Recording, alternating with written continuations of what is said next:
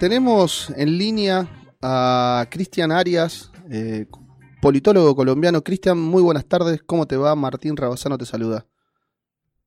Buenas tardes, Martín, y a todas las personas que nos están escuchando. ¿Qué tal, Cristian? Bueno, la verdad que un placer tenerte en este, este nuevo proyecto que estamos lanzando acá con Guillermo, con Pablo Benítez en la co-conducción. Cristian, vamos a arrancar. Eh, digamos que todos conocemos lo que fue el proceso de paz en Colombia eh, y que hubo cosas que se cumplieron, cosas que no se cumplieron. Eh, anoche a última hora me llegó la información de que en la cárcel de la Picota en Bogotá hubo un incendio y es debido a las precarias condiciones de detención que tienen miles de personas, pero donde todavía hay gente detenida y que fue miembro de la insurgencia, de la ex insurgencia, la FAREP. ¿Qué nos puedes decir? ¿Cómo está, cómo ves vos, cómo está el, proceso de paz? ¿Qué, en los cumplimientos, en los incumplimientos? ¿Cómo lo ves? Bien, yo en primer lugar veo... Hola, ¿me escuchan? Sí, sí, sí, te escuchamos. Ah, perdón. Este, no, bueno, yo en primer lugar veo que hay desde luego una, una intención de parte del gobierno de Iván Duque que detrás de, de esa fachada de gobierno, por supuesto, pues está eh, Álvaro Uribe Vélez, quien es el líder de, del Partido Centro Democrático, que es uno de los partidos de gobierno junto al Partido Conservador y que también ha logrado hacer una serie de acuerdos con el Partido Cambio Radical, que un nombre bastante rimbombante para una manera de hacer política bastante tradicional. Yo pienso que en ese sentido pues se han puesto todas las trabas y se han desatado todos los esfuerzos por derrumbar la posibilidad de que lo que quedó consignado en los acuerdos firmados en La Habana en 2016 y que eran un primer paso, al menos para eh, dar eh, una, un paso a la modernización de distintas áreas de, la economía y la sociedad del país, pues todo eso termine recluyéndose en una política que el gobierno ha malversado y que ha transformado en una política antidrogas, reposicionando a Estados Unidos como un actor sumamente injerencista en la política y la economía nacional, y pues eso pone como un rol de subordinador, subordinación, perdón, a Colombia en el escenario regional.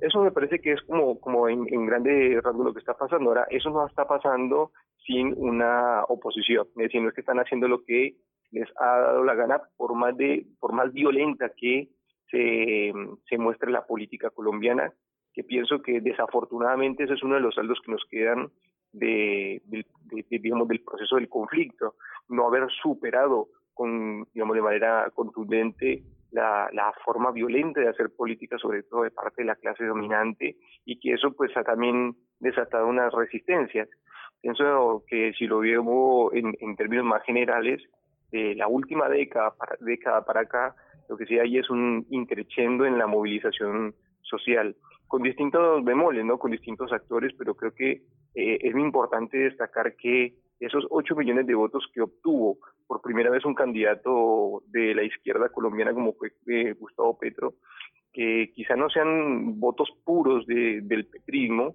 eh, pues sí representan el, el, anhelo de un sector de la sociedad de tener una alternativa política al bipartidismo tradicional. Y que ha salido en las calles desde el 21 de noviembre pasado, por lo menos como para ponerle una, una fecha, a, a manifestarse contra el orden neoliberal que se encuentra profundamente en crisis en Colombia y en defensa de los acuerdos de paz, pero yo creo que hay también un, un, componente muy, muy visceral y es eh, la defensa de la vida. Yo creo que eso que, que marcaba marcaba Martín al principio de la, de la entrevista, ese mm, ensañamiento contra los presos políticos, pues es una, una, una cuestión que es de una inhumanidad eh, completamente eh, repudiable, ¿no? Es una actitud deleznable la del Estado colombiano, el incumplir con eh, la promesa de libertad para más de 400 eh, excombatientes que firmaron un acuerdo de paz, que se comprometieron a eh, dejar las armas y además a construir y realizar ese acuerdo que se que se firmó, que no se firmó para las FARC, sino para el pueblo colombiano. Entonces yo creo que eso y toda la serie, una serie de eh, digamos, lo de vejámenes que se sufren en las cárceles, no solamente los prisioneros políticos, sino también los el, resto de la comunidad, digamos, lo que vive en las cárceles colombianas, pues me parece que son una muestra también de que eh, la exigencia en Colombia pasa también por la exigencia de la vida. ¿Cómo estás, Cristian? Te habla Pablo, acá el co-conductor.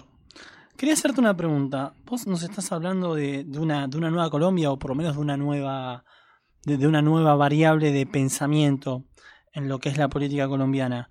¿Esto se siente en lo que es la opinión pública? ¿Podemos decir que hay un peso, hay un porcentaje de la sociedad que, tiene una opinión nueva en torno a toda esta situación que, con la que trabaja Colombia desde hace varios años? Bien, yo, yo, yo sí he visto con, con un poco menos de escepticismo en el último tiempo que la juventud está teniendo unas actitudes bastante eh, activas en la política. Eh, bastante disruptivas por lo menos, aunque también uno, uno ve como, como lo que decía, bemoles. ¿eh? Ahí hay niveles de politización asimétricos, hay niveles de organización asimétricos y quizá eso sí puede ser un punto de, de crisis o de quiebre de lo que está sucediendo, porque las generaciones anteriores han tenido una forma de organizarse y de eh, desarrollar la política que hoy parece que está fluyendo de otra manera. Eh, no me atrevo a decir si para bien o para mal, porque también es cierto lo que estoy lo que dije antes. Hay mayores niveles de movilización social de los que había a principios de, eh, de, la década del 2010, por ejemplo. ¿sí? Entonces yo pienso, o, y ni que hablar del, del, del 2000, ¿no? hablar 20 años atrás, a la situación que tenemos de organización popular, de resistencia, de discusiones que se han dado en los, en los procesos populares, también al vaivén de los vientos que han permeado toda América Latina, eh, entre las olas progresistas y demás, creo que también ahí se ha puesto eh, de, un, de un punto más a la izquierda algunos debates que parece que están calando en algunos sectores, de, sobre todo de la, de la juventud, pero yo creo que la sociedad colombiana está mostrando también un hastío de las mentiras que les ha vendido el neoliberalismo, la falsa promesa de, un bienestar seguro y de el enriquecimiento, de una, una vida y un futuro próspero, creo que se están derrumbando de manera bastante frustrante para un conjunto de la población porque se ven endeudados, se ven con un, acceso a una salud cuando acceden a una salud completamente precaria, eh, la imposibilidad de, de formarse educarse, eh, y de tener una cualificación para ejercer un, para el ejercicio profesional. Esas son cosas que le pesan a la sociedad colombiana, al colombiano que llamamos de a pie. Y eso me parece que se está poniendo bastante énfasis. En el momento actual es el gobierno de, de Iván Duque sufre eh, las peores cifras, digámoslo, de popularidad. Hay un rechazo bastante grande y bastante grave que lo ha llamado a rever también parte de los acuerdos políticos y por eso yo también mencionaba el tema de este otro partido, Cambio Radical, que ha entrado en, una parte de, su, de su entraña en la, mesa chica, digámoslo, de los acuerdos con el gobierno nacional.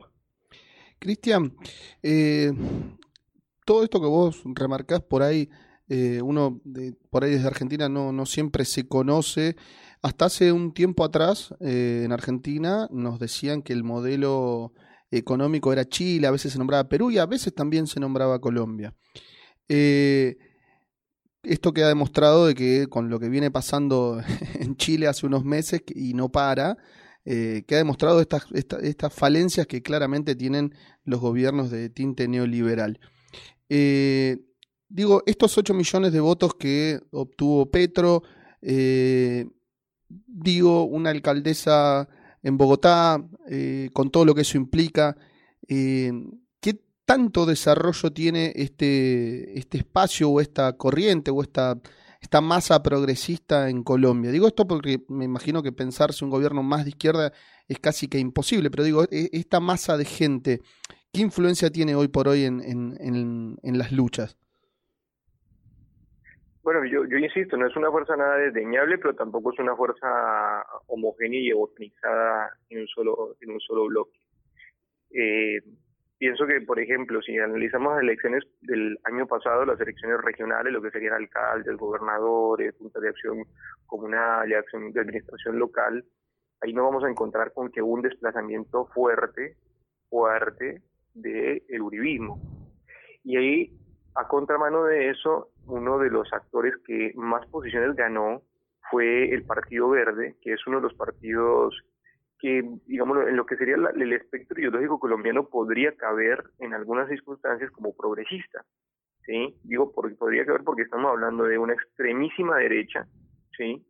Eh, y frente a eso creo que hay un corrimiento del eje muy muy abrupto para poder uno digámoslo desprestiar digámoslo eh, eh, cambia un poco el, la apreciación de la política en un escenario tan tan convulso como el colombiano sobre todo tan represivo.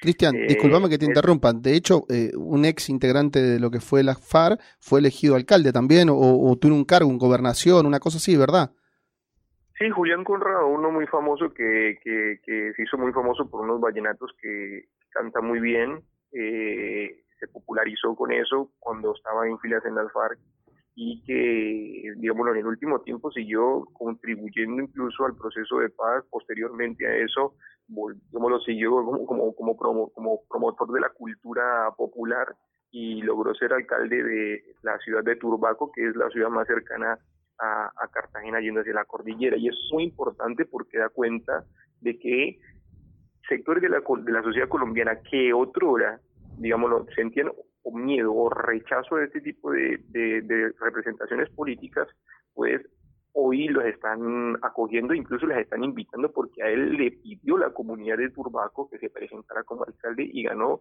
rotundamente. Entonces eso es muy importante. Él no ganó con el, con el, con el, voto del, de la Alianza Verde, sino con el de Colombia Humana.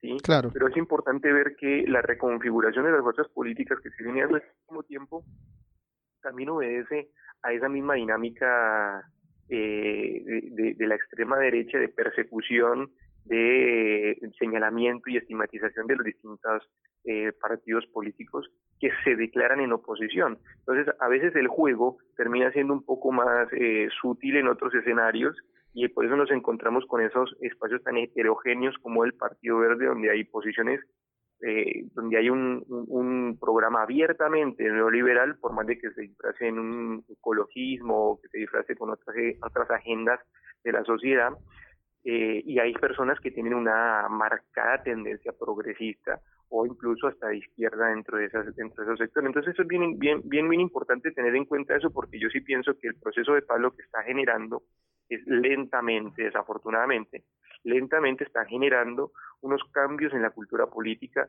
unos cambios en la perspectiva de, de, futuro de la sociedad y que eso puede decantar en otras en transformaciones eh, no puedo decir en cuánto tiempo, ¿no? Pero yo creo que sí, sí hay uno sí está acumulando una fuerza social importante eh, en este momento. No puede eso permitir que eh, pasen muchos los años y no se avance en realmente de rediseñar estrategias de, de poder suficientes para dar estocadas fuertes a la actual clase dominante porque el, recuperar ventaja para ellos es mucho más fácil que para las fuerzas eh, alternativas. Bueno, no todo está perdido. Eh, Pablo. Te quería preguntar, eh, desde este lado del continente, acá más hacia el sur, como no estamos constantemente en lo que es la rutina de Colombia, hay como una idea de que hubo una serie de asesinatos o de conflictos que podríamos considerar sistemáticos como que se da, como pareciera ser que hay una intención en todo esto. ¿Es una mala percepción? ¿Se piensa algo parecido por esos lados? Eh, no, realmente hay una, hay una sistematicidad en, los asesinatos que ocurren en Colombia. Ahora, yo creo que esa sistematicidad la tendremos que ir asociando eh, no de la manera en que la vienen haciendo las ONGs y algunos organismos eh, colombianos que, digamos, se precian de democráticos, pero utilizan variables bastante eh, retocadas, digamos.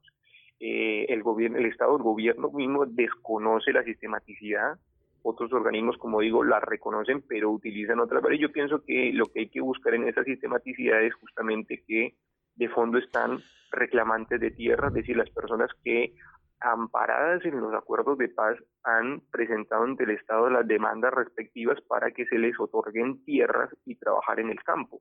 Sí, recuerden ustedes que todo el último proceso de la guerra en Colombia fue un proceso de despojo violento que produjo más de 8 millones de, desplazadas y desplazados, casi 10 mil. Esta palabra es bastante eh, común en la jerga de política colombiana, falsos positivos, es decir, asesinatos por parte del Estado eh, a ciudadanos y ciudadanas, incluso que los presentaban como, como caídos en combate cuando eran personas que vivían en otras regiones, otras, otros lugares, una cuestión espantosa. Similar al gatillo fácil de Argentina. Sí, con, con, un nivel de ensañamiento muy particular, ¿no? Porque yo creo que interviene en una lógica política muy muy muy clara, porque en, en este caso, eh, cuando se habla de un falso positivo, es el positivo es me bajé un guerrillero, ¿sí? Entonces el soldado tenía un premio, ¿sí?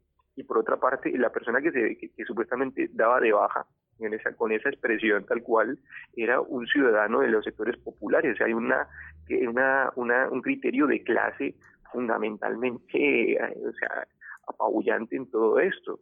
Eh, un desprecio al pobre, ¿no? Entre otras cosas, como vale menos, venga, traiga cuánto, traiga cinco o seis pobres acá, los, los, hacemos pasar por guerrilleros, pero no es que los pasemos pasar por guerrilleros y los metemos presos, ni siquiera, es asesinarlos, acribillarlos a, a, sangre fría y presentarlos como, como, como asesinados en combate. Yo creo que esas prácticas que incluso están re, en el, en el contexto actual han formado parte de todo ese proceso que, de despojo violento que se vivió en, en, Colombia. Las personas que vienen reclamando sus derechos sobre eso son los que más han sufrido la persecución. Y pienso que también eh, hay un atentado permanente, sistemático, como bien decías, Pablo, sobre eh, las organizaciones sociales. ¿sí? Es decir, estas reclamaciones no se hacen de manera solamente individual, ¿sí?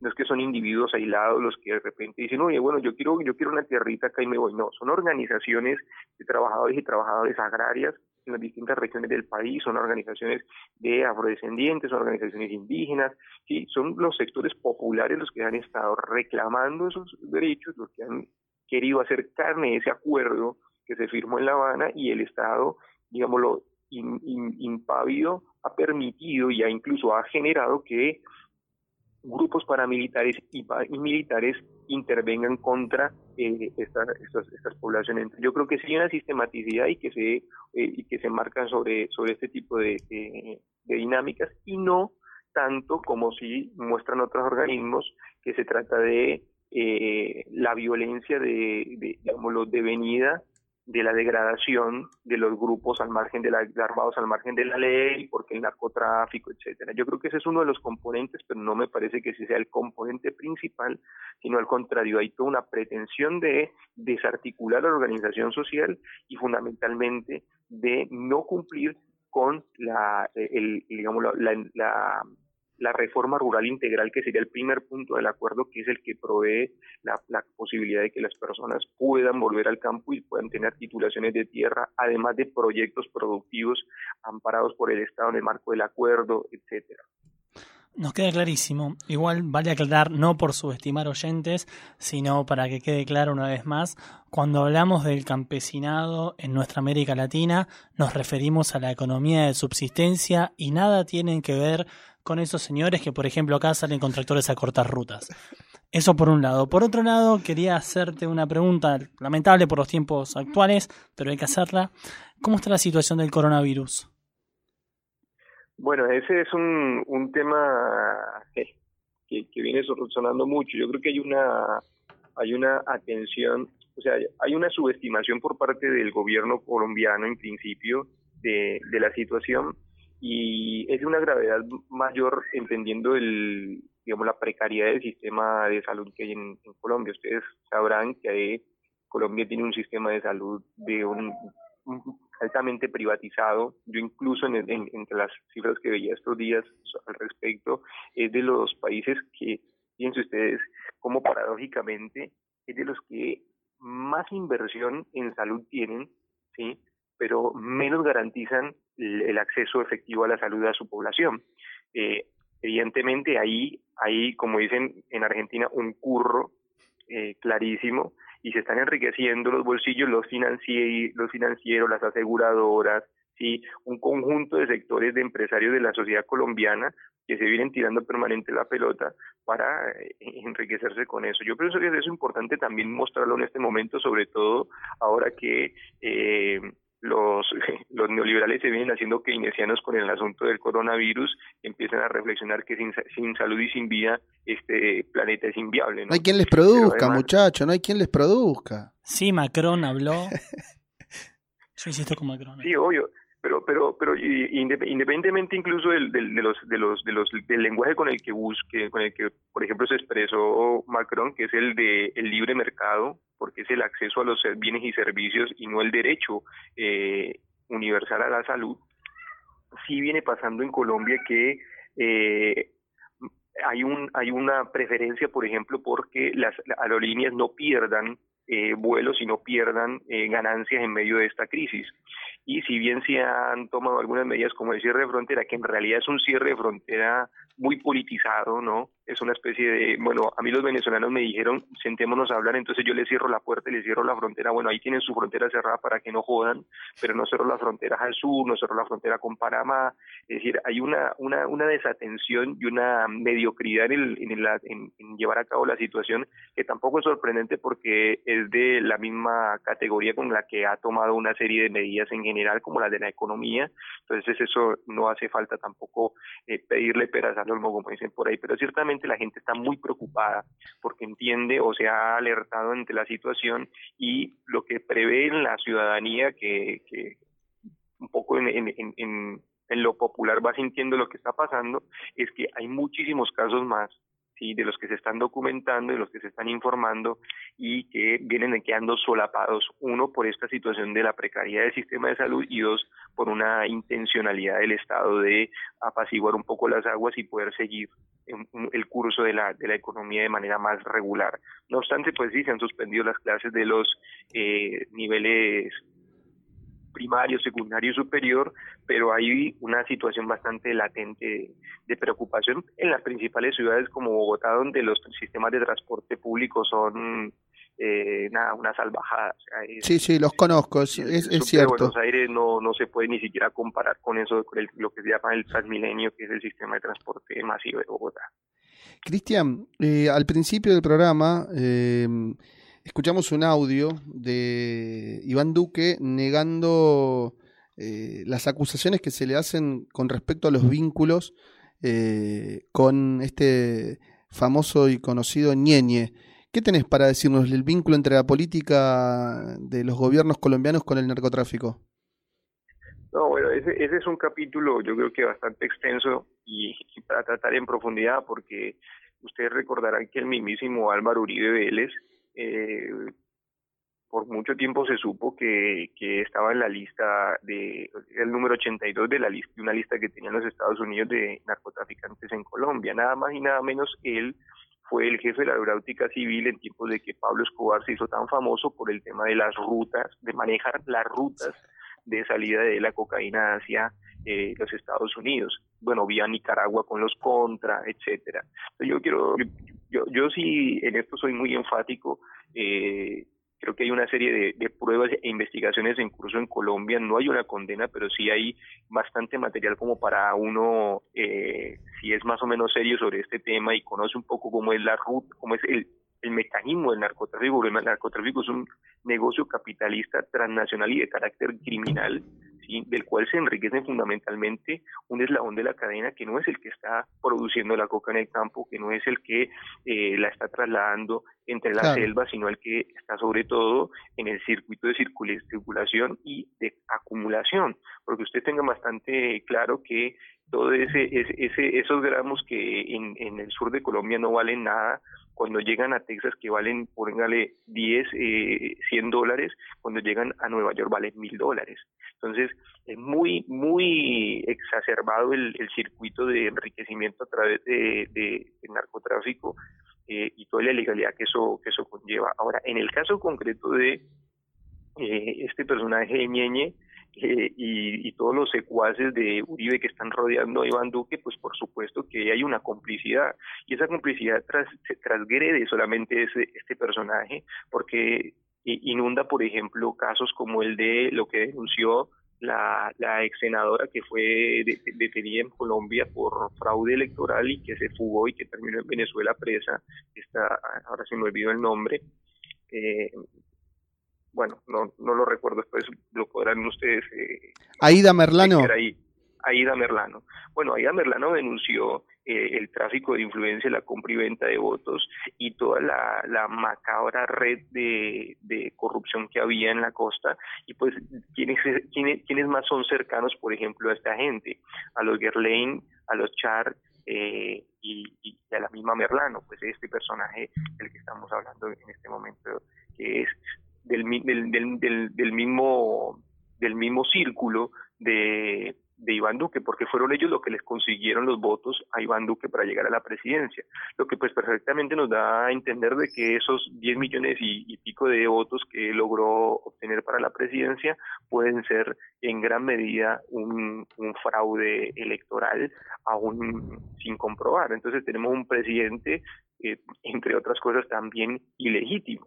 Yo creo que ese es un tema muy, muy espeso al que... Al Podríamos dedicarle un programa. Darle, porque pienso que hay, mucha desinformación y hay mucho, eh, ¿cómo decirlo? Mucha farándula y mucha película de, de, mucho humo. y, y de la DEA con todo esto, cuando realmente la DEA es uno de los organizadores de las más eh, burdas eh, eh, artimañas de, acusaciones, eh, eh, montajes judiciales, y que controla fundamentalmente esas rutas para que el precio de la cocaína y otros psicoactivos en el mercado estadounidense y europeo pues se mantenga elevado.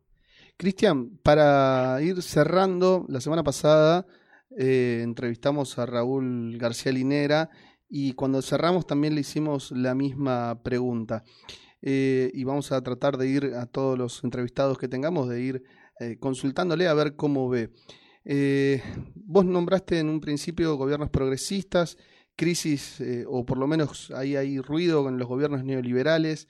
la pregunta es, ¿el problema es el capitalismo o el problema es el neoliberalismo, que es una de las formas del capitalismo? No, claramente el problema es el capitalismo. Es más, yo me atrevería a decir que hay un problema, tenemos un problema en el, en el tiempo actual, que eso sí sería interesante para profundizar a propósito de las nuevas corrientes de pensamiento y las generaciones que hoy se incorporan a la política, sobre una, un foco que se pone muy, muy en, sobre el tema del neoliberalismo y la democracia. Yo creo que el capitalismo y la democracia son incompatibles en principio y el problema no está tanto en cómo se gestiona ese modo de producción y cómo se administra el régimen político o cómo se ayorna el régimen político, sino en la transformación profunda del Estado ahí me parece que hay una, hay una vía en la que tenemos un saldo pendiente, sobre todo quienes aspiramos a construir una forma de sociabilidad superior para, para la humanidad y en principio por lo menos para nuestra América eh, en el tiempo actual. Cristian Arias, muchísimas gracias. La verdad un placer, un gusto tenerte. Y bueno, seguramente más adelante estaremos hablando de nuevo y sacándote al aire. La verdad que muy buenos los conceptos, muy buena la información que nos compartiste a nosotros y a los oyentes de la UNSB Radio.